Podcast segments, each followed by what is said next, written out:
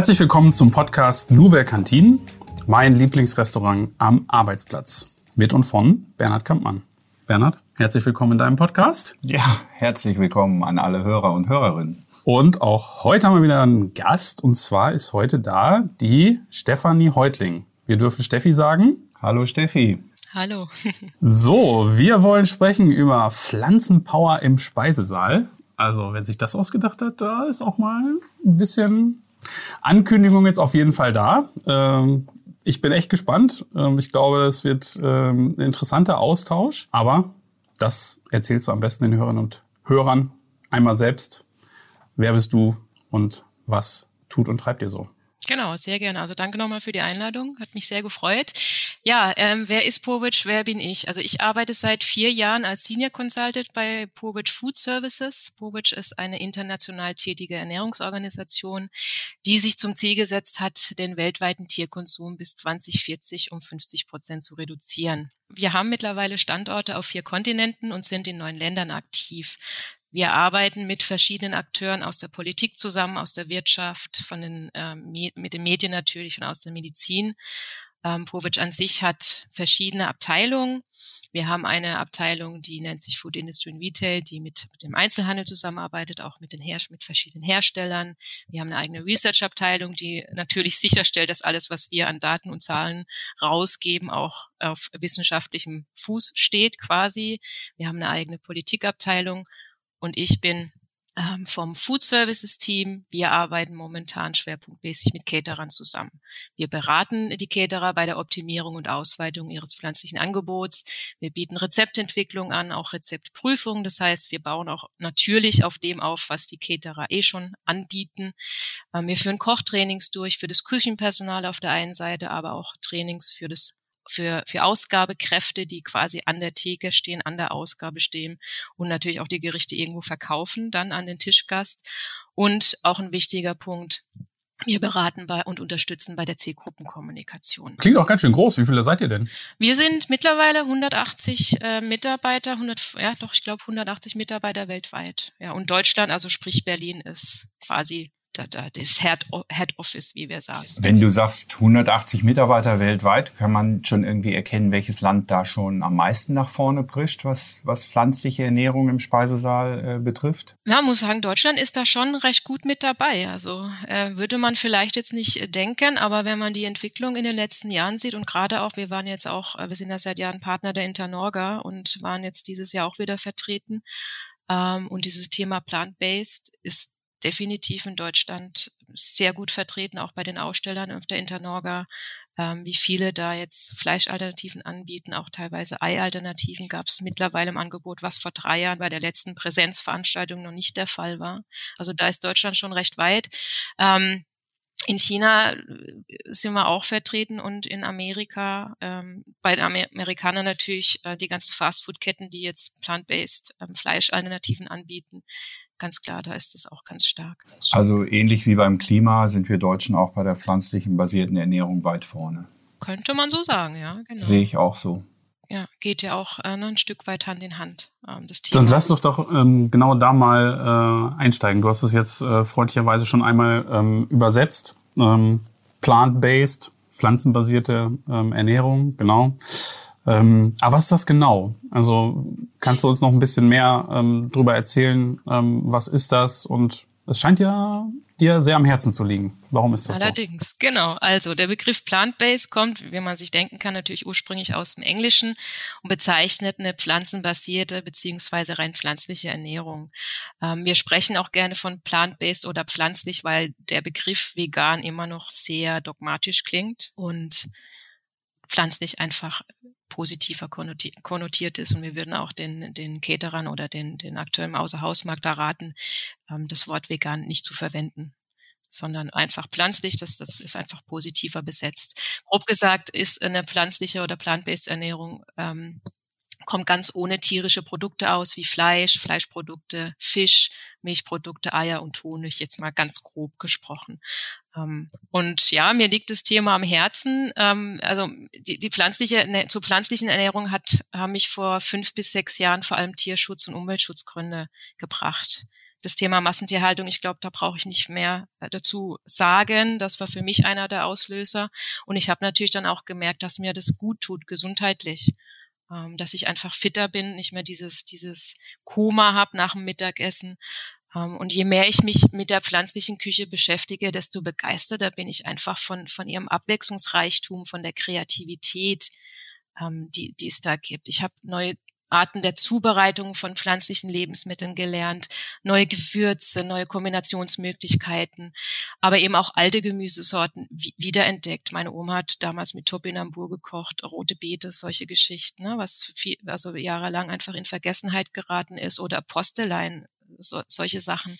Ähm, und das macht für mich einfach den Reiz auch einer, einer pflanzlichen Küche aus, dieses, dieses bunte, dieses kreative, dieses vielfältige. Du weißt ja, ich komme ja vom Herd und ähm, bin jetzt schon lange auch im, im à la carte Betrieb sehr erfolgreich, äh, natürlich auch in der Gemeinschaftsverpflegung und wir unterliegen ja immer wieder solche Trends. Ne? Wir erinnern uns an die Molekularküche Glaubst du, dass man das vergleichen kann, diesen Trend mit der Mole Molekularküche, oder sagst du, das wird sich tatsächlich durchsetzen? Das hat sich schon durchgesetzt. Ähm, also die pflanzliche Ernährung ist kein Trend mehr, sondern das ist mittlerweile sprechen wir davon im Ernährungswandel. Also immer mehr Menschen entscheiden sich bewusst für eine pflanzenbetonte Ernährung. Da spreche ich nicht zwangsläufig von den paar, sage ich jetzt mal so, Veganern und Vegetariern, sondern die breite Zielgruppe ist, sind da die Flexitarier, also alle ähm, Produkte auch, die es im Einzelhandel gibt, die Fleischalternativen, Milchalternativen, die sind für die Flexitarier gedacht, die eben bewusst ihren Tierkonsum reduzieren möchten aus genannten Gründen, Tierschutz, Umweltschutz. Exakt, genau, merken wir das auch in unseren Speisesälen, in den Betriebsrestaurants. Ähm, dass es tatsächlich ein Umdenken ist und wir eben glauben, dass es kein Trend ist, sondern es wirklich ein langfristiger äh, ähm, um, äh, ein langfristiges Umdenken bei den ähm, äh, essenden Gästen mittags stattfindet. Wenn man dann ja noch weiß, dass man durch die pflanzliche Ernährung auch irgendwie, du hast es eben schon gesagt, du fühlst dich gesünder, die Krankheiten gehen runter, ja. äh, Herzkrank, äh, Herzerkrankungen und so weiter. Es ist natürlich, wenn man das alles weiß und dann auch spürt. Ich finde immer dieses Spüren, dieses, ich rede auch gerne von dem Völlegefühl nach dem Mittagessen. Hm nach Michaels Lieblings... Lass es mich kurz sagen. ja. Das Schnitzelkoma, oder? nach dem Schnitzelkoma. Das ist bei uns immer so dieser Running Gag. Ähm, wenn du dann Schnitzel, äh, ähm, Pommes Mayo, übrigens äh, mal so nebenbei gesagt, Mayonnaise ist 80 Prozent teurer geworden als wie vor einem guten halben Jahr. Ja. Krass. Die kann man auch gut pflanzlich selber machen. Hatten wir ich jetzt gerade letzte Woche im Kochworkshop. Ja. Ich weiß, ich mhm. kenne kenn das Rezept dafür. Und äh, ähm, ja, dann hat man oft dieses Völlegefühl und das ist genau das, was du beschrieben hast, dass man dann eben nicht mehr richtig weiterarbeiten kann. Man ist dann total müde und äh, denkt, ach, jetzt habe ich erst mal gegessen, das müsste ich am liebsten Nickerchen machen. Aber ähm, wenn man sich wirklich bewusster ernährt, und da geht es ja hin, dann merkt man plötzlich, dass pflanzliche Ernährung einem unheimlich dabei hilft. Ja, also es gibt natürlich auch das sogenannte Vegan Junk Food. Ne? Also mein, mein Sohn sagt immer, wenn wir irgendwo unterwegs sind, wo es nicht so viele Restaurants gibt, die, die pflanzliche Produkte anbieten oder Gerichte anbieten, meinte immer, ja Mama, du kannst ja dann Pommes mit Ketchup essen, das ist ja auch vegan. Meine ich, ja, aber ich muss das nicht immer haben, ist ja mal in Ordnung. Ne? Ähm, also wenn man sich so ernährt, das geht natürlich auch vegan, Junkfood. Das ist natürlich nicht das, wovon wir jetzt heute reden, ist ja mal okay. Aber Was frühstückst du denn eigentlich gerne? Auch momentan, äh, weil es mich lange satt macht. Also ich esse schon immer für mein Leben gern und kann ganz viel essen, aber seit ja, momentan ist gut. Seit einigen Monaten esse ich eigentlich jeden Morgen ein Müsli. Unterschiedliche, ähm, unterschiedlich zusammengesetzt. Also ich habe immer eine riesen, quasi so eine Art Salatschüssel, in der ich alles, was ich zu Hause habe, an Haferflocken, Hirseflocken, verschiedene Nüsse, ähm, Saaten, ähm, teilweise Kokosflocken oder ein bisschen Kakaopulver. Da mache ich mir einen, einen Tahini, einen Sesammus rein. Ähm, Teilweise mache ich mir einfach nur Haferflocken, so ein kleines Porridge. Also ist ganz unterschiedlich, je nachdem, was ich, was ich, auf was ich gerade Lust habe. Und natürlich äh, eine große Portion Obst. Ähm, jetzt natürlich gerne Beeren und Erdbeeren, saisonal. Ähm, das macht mich lange satt. Manchmal ist es auch ein Brot, manchmal auch die Schokocreme. Am Wochenende gerne Brötchen mit Schokocreme und Marmelade von der Schwiegermutter, aber ansonsten. Doch ein bisschen Cheat, das passt doch. Ich wollte nämlich auch gerade von äh, Cheat erzählen, weil unter der Woche ähm, sind wir da auch ja, relativ äh, strikt. ähm, gibt halt für unsere beiden Kinder nämlich auch immer Müsli. Ähm, und ich feiere jetzt auch gerade diese Zeit mit den Erdbeeren. Aber am Wochenende ähm, dürfen sie dann immer Schokomüsli nehmen. Ja, so viel dann auch wieder zu, ja. äh, was du gerade sagst mit diesen Cheaten. Ähm, genau. Das, äh, ja, kannst du nicht das muss, äh, das so gehört dazu einfach. Ja. ja, ist ja auch okay dann so, ne? Ja, aber grund, ja. grundsätzlich, wenn du was ändern willst, muss es ja irgendwie auch von innen rauskommen. Ne? Du musst einfach deine Gewohnheiten verändern. Das ist, glaube ich, der schwierigste Part von uns, ähm, dass wir den Mitarbeitenden in den Betriebsrestaurants angewöhnen, dass sie einfach mittags öfter äh, sich ja pflanzlich ernähren sollen. Und wenn, wenn du natürlich immer gewohnt bist, Fleisch zu essen, dann ist es unheimlich schwierig. Also es muss ja. schon von innen rauskommen. Deshalb habe ich nach dem Frühstück gefragt und nach dem Abendessen auch, weil du musst es ja dann ganzheitlich machen. Du kannst ja nicht sagen, ich esse mittags dann so. Klar kann man das auch machen, das ist schon mal ein erster Schritt. Aber um dich wirklich nachhaltig gesund zu ernähren, ähm, ist es halt dann auch so, dass es von innen herauskommen muss und du das eigentlich über die ganze Woche planen solltest. Von innen ja. raus und du musst ja dann auch ähm, die Angebote schaffen. Mhm. Also wenn wir jetzt an Betriebsgastronomie mittags denken, ähm, wenn du dann halt die, nur die Auswahl zwischen äh, Currywurst und Schnitzel hast, ist es halt schwierig. Ne? Ähm, wie machten ihr das? Du hast ja eben auch von Rezeptprüfungen äh, ähm, und so weiter äh, berichtet. Das heißt, ihr guckt euch ähm, auch so den Speiseplan dann erstmal mhm. an, wie ist so, wie ist so die Verteilung. Ähm, und dann geht ihr also so weit, dass ihr dann auch beratet, Empfehlungen macht, wie man das sozusagen nach und nach anpasst? Ja, genau. Also es bringt ja nichts, wenn wir irgendein Konzept überstülpen, das nicht zu, zu dem Unternehmen oder zur Zielgruppe passt. Ne? Das heißt, wir, wir lassen uns am liebsten ein paar Beispielspeisepläne schicken, damit wir sehen, was aktuell im Angebot ist. Dann frage ich, und das ist meine Aufgabe dann, ähm, ich versuche beim Kunden rauszukitzeln, welche Zielgruppe habt ihr, wie tickt die? Das ist ja ganz unterschiedlich, ob ich jetzt ähm, Büromitarbeiter habe oder Produktionsmitarbeiter, ob ich mehr Männer habe, mehr Frauen habe, je nachdem da muss ich gucken, was ich da anbiete. Wir hatten zum Beispiel, ähm, arbeiten ja mit Eures zusammen, haben ja die Powered by Plants Linie ähm, mit denen gemeinsam entwickelt. Da war der, der Pilot bei der SAP in Waldorf. Das heißt, es ist natürlich da ganz wichtig, dass, dass wir gucken, was, was brauchen die Leute, was essen die, was möchten die. Ähm, das heißt, wir gucken uns, wie gesagt, die, die Gerichte an, die, die schon da sind, fragen auch, was sind so die Rennergerichte ähm, und gucken dann auch, dass wir von den Gerichten, die schon angeboten werden, versuchen, die zu, in Anführungsstrichen, man nennt das veganisieren. Also oft reicht es, ein oder zwei Zutaten auszutauschen und schon hat man ein rein pflanzliches Gericht. Beispiel die Bolo. Man nimmt, nimmt kein, kein Rinderhackfleisch, sondern nimmt, gibt's ja mittlerweile so viele Möglichkeiten. Linsen, man nimmt Grünkern zum Beispiel oder Sojahack, Soja-TVP. Sonnenblumenhub gibt es mittlerweile, ne? Und dann hat man schon ein rein pflanzliches Gericht oder auch bei Desserts. Und wir haben jetzt auch ganz viele Kunden, die sagen, sie setzen mittlerweile die Salatdressings und auch Soßen gleich von vornherein rein pflanzlich an weil das Ganze dann natürlich auch inklusiv ist. Also du hast dann auch die Mitarbeiter abgedeckt, die zum Beispiel eine Laktoseintoleranz haben, die bestimmte Lebensmittel aus religiösen Gründen nicht essen.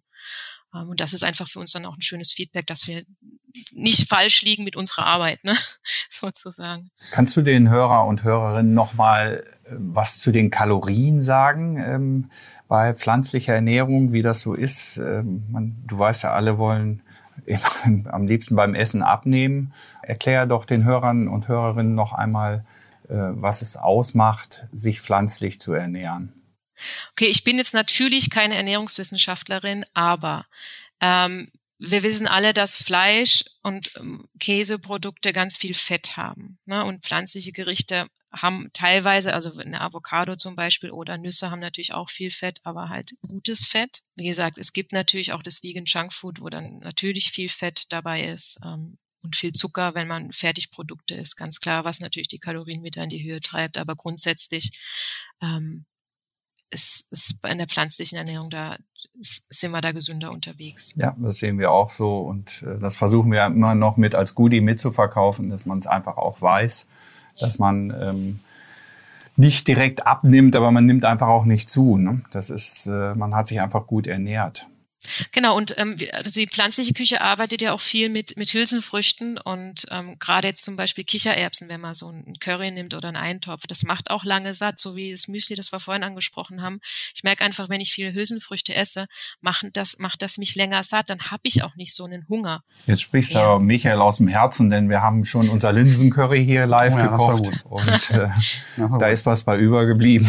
Das hat er dann noch abends dann nochmal gegessen, also das war schon ja. Da hat er auch selber gemerkt und auch äh, wiedergespiegelt, du hast es mir ja dann nochmal gesagt, ähm, dass es eben auch ein tolles ähm, äh, Völlegefühl im Darm gab. Ne? Also es, du hast du formuliert? Naja, du hast es anders formuliert, wie immer.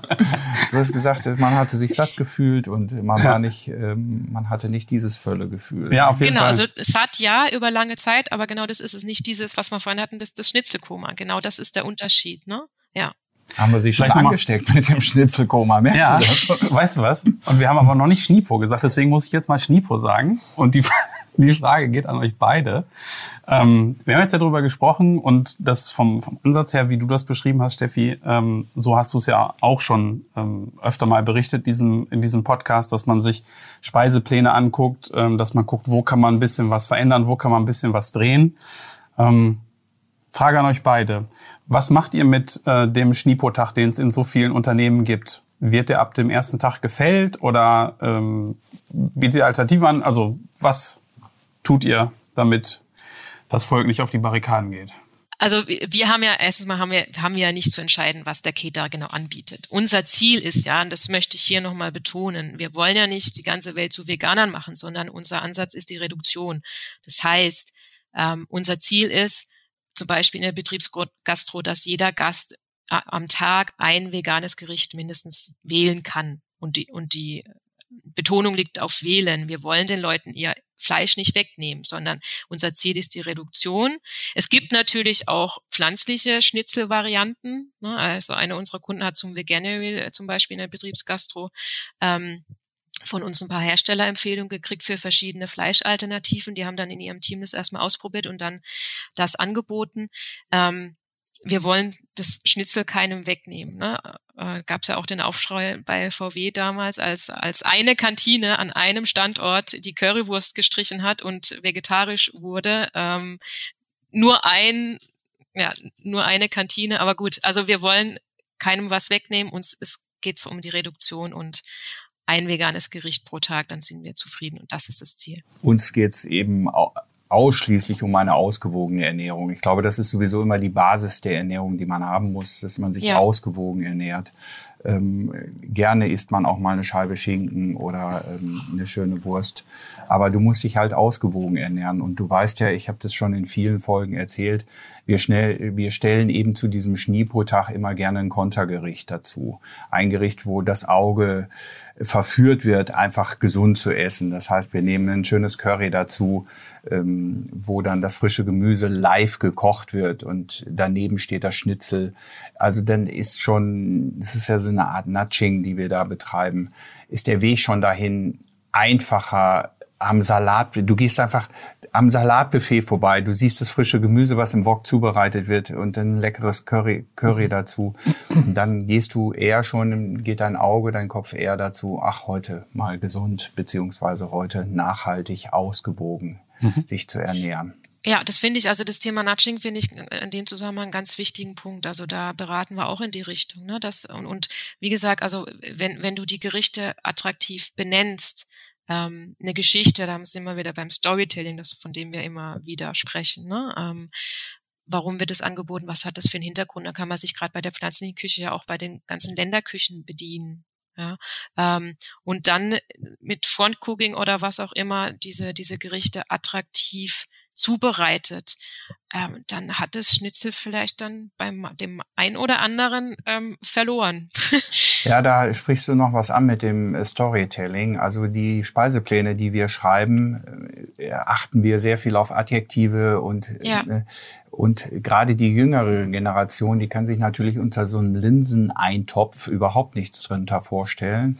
Aber wenn du die Linsen benennst, du nimmst Spicy dazu oder mm all diese ähm, neuen Wörter, äh, dann machst du das Gericht einfach nicht nur optisch attraktiv, sondern auch schon im Wording so attraktiv, dass der Mitarbeitende schon, oftmals ist es ja so, dass sie den Speiseplan morgens lesen oder im Intranet, in deren eigenen Intranet.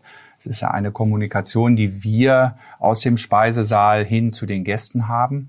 Und dann lesen sie das und dann lesen sie es irgendwie, sieht, sieht schon schick aus, oh, das probiere ich mal. Ne? Ja. Also ähm, gratinierten Chicorée mit, mit Feta-Käse oder wie auch immer. Das, das hört sich dann irgendwie toll an. Und ähm, es ist ja auch der Unterschied bei uns in den Speisesälen, in den, bei der Gemeinschaftsverpflegung haben wir ja immer den gleichen Gast, während wir in der à la carte ähm, Küche in unserem Restaurant, in dem Schlichthof, den ich seit 31 Jahren betreibe, haben wir ja jeden Tag neue Gäste. Und in der Gemeinschaftsverpflegung hast du ja immer wieder den gleichen Ta Gast. Und du musst es, dir muss es einfach gelingen, diesen Gast jeden Tag neu für deine Küche zu begeistern. Und das ist unheimlich schwierig. Und da ist das Wording im Speiseplan ein absolutes Instrument äh, der Kommunikation ja. zu dem Gast. Genau, und ähm, es gibt ja auch eine schöne Studie dazu vom Bundesministerium für Ernährung und Landwirtschaft, die befragt haben, was die Menschen denn zu einer Ernährungs- oder zur, zu einer pflanzlichen Ernährung ähm, bringt, also die, die auszuprobieren. Und da stand die Neugierde ähm, an erster Stelle. Ach, schön, mhm. dass du das so wissenschaftlich bestätigst. Wie gesagt, wir haben eine Research-Abteilung, die sich damit beschäftigt. Nein, aber das merken wir ja auch. Ne? Also wenn, wenn, wenn du irgendwo hingehst, auch in ein Restaurant und wie du sagst, ein, einen attraktiven Gerichtnamen liest, ähm, der die Adjektive, ne, das Mundgefühl, die, die Konsistenz beschreibt, ähm, und, und dann das Gericht noch toll in dem, Buffet, in dem Buffet noch toll aussieht oder, oder die, die Zutaten. Natürlich ist man da neugierig und greift dazu. Und diese Chance kann man da nutzen einfach. Ich gehe da noch mal einen Schritt weiter ähm, und erzähle so ein bisschen was aus meinem Kochleben. Ähm, das ist das eine. Und das andere ist eben auch der erste Biss von der Gabel. Der ist auch ganz ja. entscheidend für, ähm, du entscheidest quasi sofort, ob es dir schmeckt oder nicht. Und es muss einfach, wenn du mit der Gabel ins Essen gehst, musst du so viele Komponenten mit dem ersten Bissen greifen, dass du sagst, boah, das schmeckt total gut. Hm. Das, ich bleib mal wieder bei diesem veganen Curry. Ähm, wenn du dann diese Soße nimmst und es ist ja völlig egal, welches Gemüse du da gerade reinnimmst, ob du äh, äh Stielmus nimmst, Urkarotte oder du nimmst halt äh, eine Zucchini. Es ist völlig egal. Die, der erste Bissen, der entscheidet darüber. Und das ist auch wichtig, wie wir anrichten. Also es ist, früher wurde ja angerichtet, äh, Kartoffeln, Gemüse, Fleisch, Soße drüber. Mhm. Und dann hast du mit der ersten Gabel äh, das Kartoffelpüree probiert und dann hast du das Gemüse probiert und, und heute ist die, der erste, der erste, ja, Stich mit der Gabel. Ähm, äh, wir merken das immer bei dieser Fernsehsendung The Taste. Die nehmen einfach einen Löffel komplett in den Mund ja. und beschreiben dann das Gaumengefühl, das Crunchige, das Geschmackliche, die Schärfe, die Säure, alles das, was wir rausschmecken. Das ist eben auch mitentscheidend bei dem, bei der Präsentation unserer Essen in, den, in der Gemeinschaftsverpflegung, dass wir es eben so haben, dass es sofort attraktiv ist. Vom Wording, vom, vom ersten Bissen an. Und das macht eben dieses, dieser Unterschied immer wieder aus. Also das macht den starken Unterschied aus. Du ja. kannst es heute ja noch viel besser auch machen, ne? in so Bowls oder so. Wenn du da genau. mit der genau. Gabel ähm, durchgehst, so du merkst ja, du kriegst ein Gefühl fürs komplette Gericht. Ja. Und beim ja. Wording übrigens auch. So sagst du heute zu irgendwas Bowl, ja, dann ist das erstmal total positiv konnotiert, ne? Oder sagst du Porridge statt äh, Haferschleim, so klingt auch schon mal ein Ticken netter. Ne? So. Ja, es ist so. Und gerade, äh, wie du sagst, äh, die, die, die indische Küche, ne, die mit, mit den Gewürzen und mit diesen, mit den Soßen, mit den Currys, das ist einfach ähm, ein, ein Mundgefühl, das, das ist, das ist Wahnsinn. Ne? Und wenn man dann wirklich auch alle äh, Geschmäcker, auch das Umami da noch mit reinbringt in der pflanzlichen Küche, was natürlich da ganz wichtig ist, bei, bei deftigen Gerichten, ähm, dann hast du die Leute überzeugt. Super. Dann haben wir da jetzt von zwei absoluten Experten äh, gehört. Was muss man tun, ähm, um Menschen von pflanzlicher Ernährung äh, zu begeistern oder dafür zu begeistern? Ähm, ich frage nochmal, weil ich den Punkt so wichtig finde und ist ja auch ein zentrales Thema äh, für diese Folge.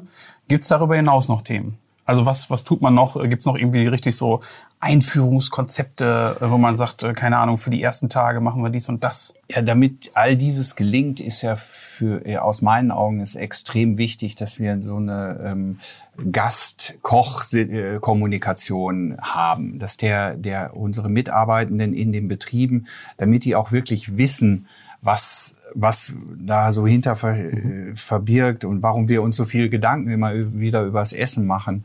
Also ich finde, so ein stimmiges Konzept zwischen einer Tischgastkommunikation ist einer der Haupterfolgsfaktoren für pflanzenbasierte Ernährung. Dann ist natürlich auch noch es extrem wichtig, dass es optisch unheimlich gut rüberkommt. Äh, wir hatten das eben schon mit diesem Bowl und mhm. diese Frische muss einfach da sein. Mhm. Ob du nun an einer Salatbar bist und du hast deine Goribeeren, dein Chiasamen oder dein Leinsamen da mit dabei. Es muss einfach wirklich auch super präsentiert sein. Und ähm, diese Gabelästhetik, die ich da mal eben versucht habe reinzubringen, das heißt der Geschmack, ähm, der ist natürlich auch mitentscheidend, wie wir, wie wir die Gäste davon überzeugen können. Aber als allerwichtigstes ähm, sehe ich ja wieder, äh, dass wir auch unsere ähm, Mitarbeitenden in der Küche davon überzeugen müssen. Das ja. heißt, wir müssen ja mhm. quasi komplett neu schulen. Ähm, ich bin ja nun auch im Prüfungsausschuss für den Beruf Koch ähm, und es gibt jetzt eine neue Prüfungsverordnung, die in zwei Jahren in Kraft treten wird. Und da kann man immer im letzten halben Jahr nochmal einen Schwerpunkt suchen, in dem man sich schwerpunktmäßig ausbilden lassen möchte. Da gibt's dann den Caterer, den äh, vielleicht den Sternekoch. Und was ich ganz toll finde an dieser Prüfungsverordnung ist eben, dass es auch einen vegetarischen, veganen Teil gibt, in dem man sich im letzten, ähm, in dem letzten Teil der Ausbildung nochmal speziell auf sowas schulen lassen kann. Und mhm. da liegt mhm. natürlich die Hauptaufgabe, dass wir es erstmal schaffen, allen Köchen in Deutschland ähm, das beizubringen, äh, wie man, wie man richtig, richtig pflanzenbasiert kocht. Ich glaube, das Ernähren ist das eine, aber wir müssen es ja auch bringen. Also du weißt, glaube ich, mhm. Steffi, was ich meine. Ne? Ihr schult ja, ja, auch. Genau, also wir haben ja ähm, vor ein paar Jahren mit Schwerpunkt Kochtrainings angefangen, weil damals einfach der Rahmenlehrplan war so, Fleisch steht im Mittelpunkt von der Ausbildung. Das heißt, die Köche haben nie gelernt, wenn ich das Fleisch jetzt weglasse, wie, wie kann ich ein attraktives Gericht zubereiten. Ähm, und also da, da sehen wir wirklich, wirklich Fortschritte auch in, in der Ausbildung, auch in der Weiterbildung, was schön ist zu beobachten. Ähm, und wir, wir führen ja immer noch viele Kochtrainings durch. Wir haben einen Pool an Schulungsköchen deutschlandweit, die als Freelancer für uns arbeiten, die aus der Gemeinschaft Gastronomie kommen, aus der Sterneküche, aus der Hotellerie, die eben Großküchenerfahrung haben. Die schicken wir dann zu den, zu den Kunden in Haus ähm, und die, je nachdem, wo die Kunden stehen, bekommen sie erstmal noch so ein bisschen Theorie-Input und zur pflanzlichen Küche, ähm, Warenkunde. Und dann geht's wirklich in das Doing. Das heißt, Kernpunkt dieser Kochtrainings ist, ähm, die kochen gemeinsam vor abgestimmte Rezepte. Und da merken wir immer, wie wichtig es ist, diese Kochtrainings durchzuführen, auch mit gelernten Köchen, die dann quasi bisschen Hemmnisse abbauen, die Angst vor manchmal auch nur was Neuem nehmen. Da sind wir noch gar nicht bei der pflanzlichen Küche aber eben auch die Angst nehmen vor ähm, Alternativprodukten, Fleisch- und Milchalternativen, weil sie es eben nie gelernt haben, damit umzugehen. Und ähm, dann sehen sie, und es ist immer schön, einfach dieses Feedback auch zu bekommen. Ich, wir sind ja ab und zu dabei, hospitieren dann und dann einfach zum Schluss dieses Feedback zu kommen, ja, ähm, es hat mir wirklich geschmeckt und Sie sehen, es ist nicht schwer, damit zu kochen. Also ich hatte, das werde ich nie vergessen, ein, ein Training, da war auch eine Dame von einer Ausgabekraft dabei und die hat dann gesagt, ja, mir hat's echt geschmeckt, aber ich werde mein Fleisch trotzdem weiter essen. Habe ich gemeint, ist, ist, ist in Ordnung. Aber können Sie ja, aber den, den ersten Teil des, des Satzes, das ist das, was uns wichtig ist. Es hat ihnen geschmeckt und das transportieren sie dann auch zum Tischgast. Ne? Also einmal dieses Wissen zu vermitteln, wie geht es und dann auch selber ähm, zu merken, es ist nicht schwer und es, es schmeckt. Ja, und es ist, eine pflanzliche Küche ist nicht nur Salat.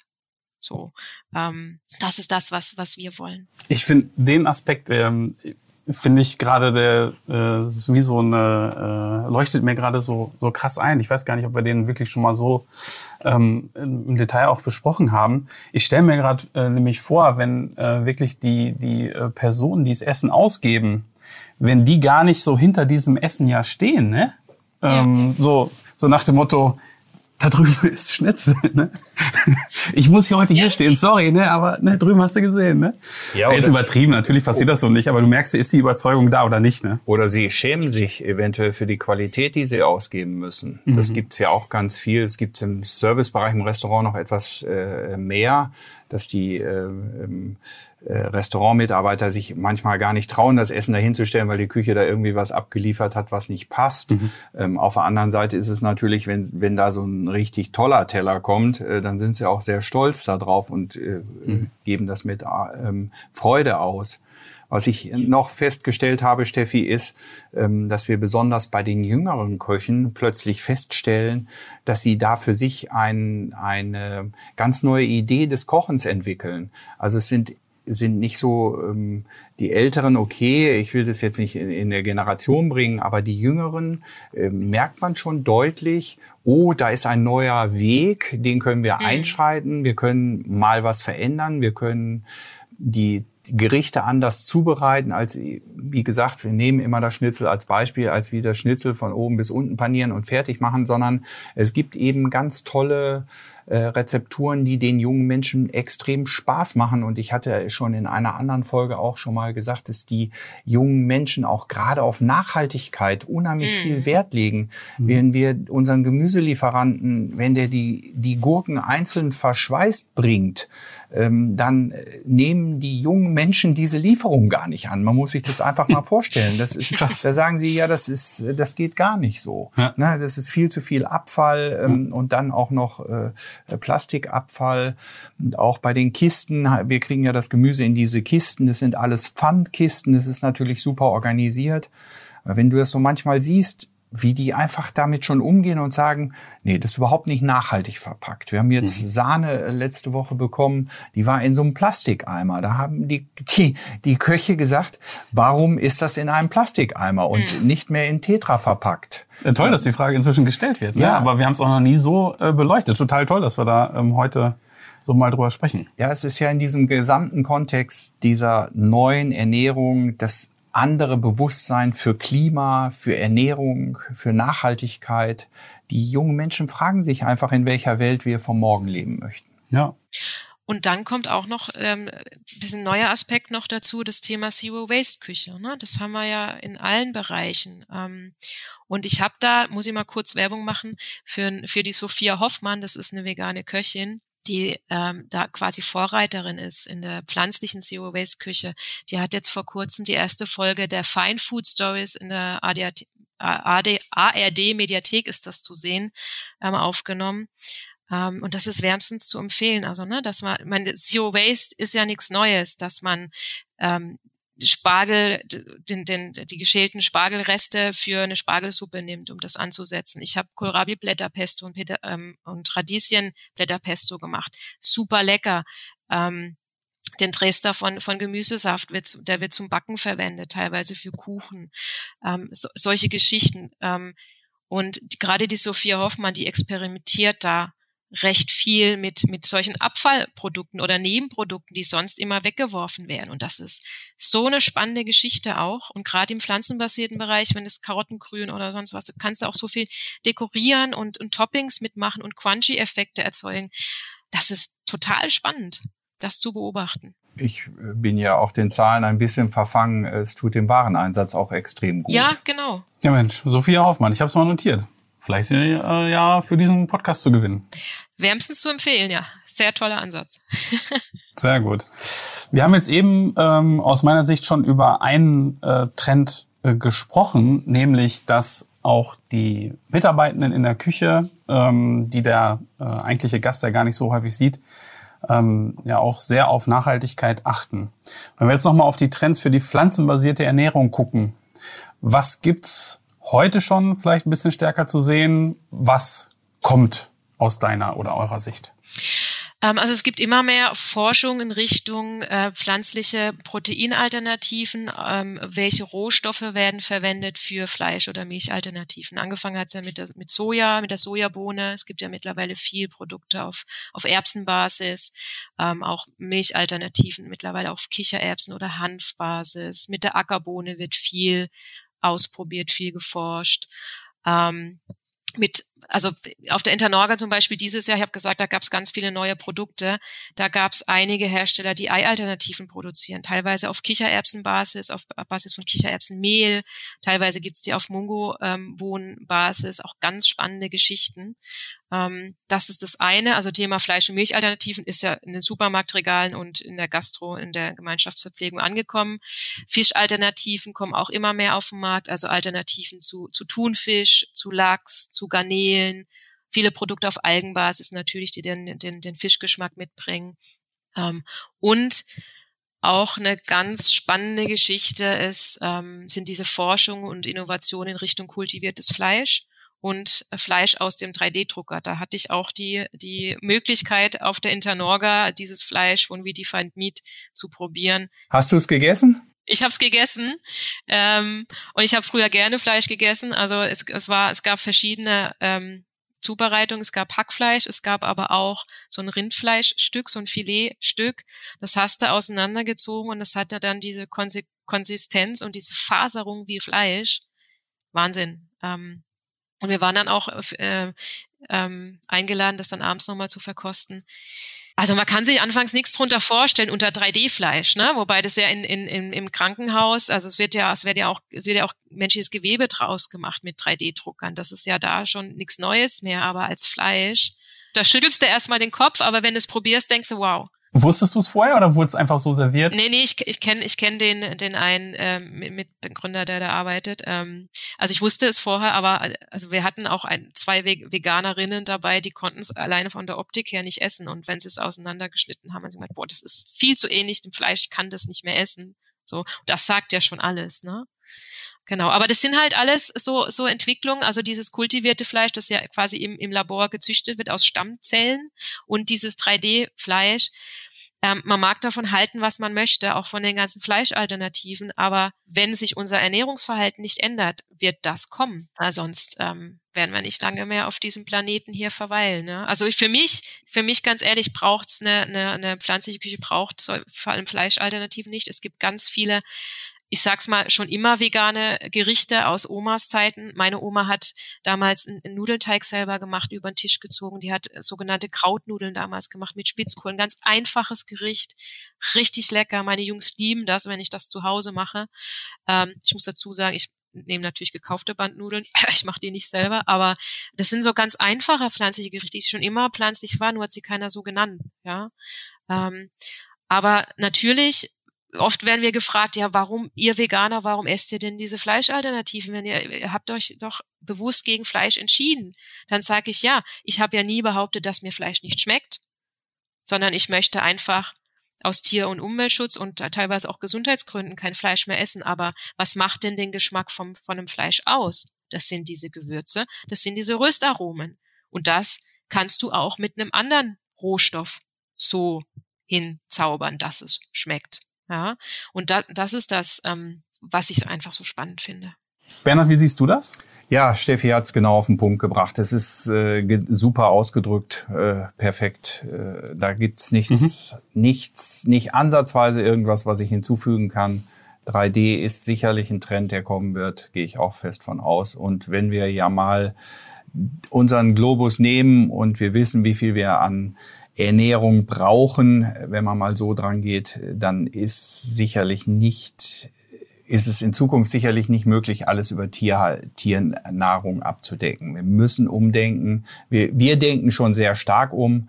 Ich habe ein Betriebsrestaurant, das hat 40 Prozent vegetarisch-veganen Anteil. Mhm. Äh, das ist schon sicherlich stark. Und ähm, du weißt ja auch, dass wenn wir irgendwo hinkommen, wir brauchen ein bis zwei Jahre in einem Betrieb, um äh, Pommes fast ganz wegzunehmen, Schnitzel relativ zu reduzieren. Es ist natürlich ein, ein fataler Fehler wäre, wenn du sofort hingehst und sofort von heute auf morgen alles änderst. Ja. Wenn, wenn du deinen Veggie Day den Mitarbeitern vorschreibst, nein, du musst eben diese, mhm. diese ganzen Sachen nehmen, die wir eben schon gesagt haben, Ästhetik, Tischgastkommunikation, all das, unser, unsere mitarbeitenden Köche, äh, die an der Ausgabe stehen. Wir müssen einfach alle abholen. Es ist immer ein gesamt, gesamtheitliches Konzept. Ne? Aber danke nochmal, Steffi, dass du es so genau auf den Punkt gebracht hast. Gut, damit äh, bleibt nur noch eine Frage. Was ist denn dein Pflanzenpower-Lieblingsessen, Steffi? Puh, schwierig. Ähm, ich habe eigentlich kein Lieblingsessen, weil eben gerade die, die, pflanzliche Küche so vielfältig ist. Also was ich liebend gerne esse, ist, ähm, hat sich ja schon abgezeichnet, die indische Küche. Wie gesagt, diese Gewürze, diese Currys äh, sind Wahnsinn. Ähm, aber auch so die, die arabische Küche, die Levante Küche, Hummus liebe ich, das Baba Ganoush, Tabbouleh und auch ähm, ja, asiatische Gerichte. Ähm, einfach viel Gemüse, tolle Gewürze, tolle Zubereitungsarten, viele leckere Soßen, ähm, viel Umami, ganz wichtig natürlich. Und nicht zu vergessen, äh, wie ich gerade schon gesagt habe, auch diese alten Gerichte von meiner Oma ähm, oder, oder alte äh, deutsche Küche teilweise auch. Ähm, ganz lecker. Und es muss nicht immer so ein abgefahrenes Gericht sein wie eine Bowl. Es geht, wie gesagt, auch manchmal einfach ganz einfaches Gericht. Reibeplätzchen ist auch ein altes deutsches Gericht. Genau. Was sehr, sehr gut geht. Ne? Ja. Also muss man alt wissen. Spicy, crunchy Reibeplätzchen. Alles klar. Gut. Wir sind ja jetzt hier im Pflichthof. Vielleicht gibt es jetzt ja noch ein paar Reibeplätzchen. Ich glaube es nicht. Aber Steffi, ich sage dir ganz lieben Dank ähm, fürs Danke tolle euch. Gespräch, äh, für deinen ganzen super Input. Ähm, zudem super sympathisch. Schönen Gruß nach Berlin. Wir sagen Schönen Gruß zurück. Tschüss. Ja, tschüss. Und auf Wiederhören für die heutige Folge. Und alle Hörerinnen und Hörer äh, sagen wir auch nochmal äh, die Bitte, wenn euch das hier gefällt, was wir hier alle zwei Wochen produzieren ähm, und euch auf die Ohren geben, dann äh, spendiert gerne eine Bewertung, gerne eine positive Bewertung, fünf Sterne. Ähm, bei Apple oder Spotify muss man auch nur 30 Sekunden hören, wobei ihr sicherlich alle viel, viel länger schon gehört habt. Ähm, und dann klappt das auch mit der Bewertung. Ganz lieben Dank und damit nun wirklich Tschüss und auf Wiederhören. Bis zur nächsten Folge.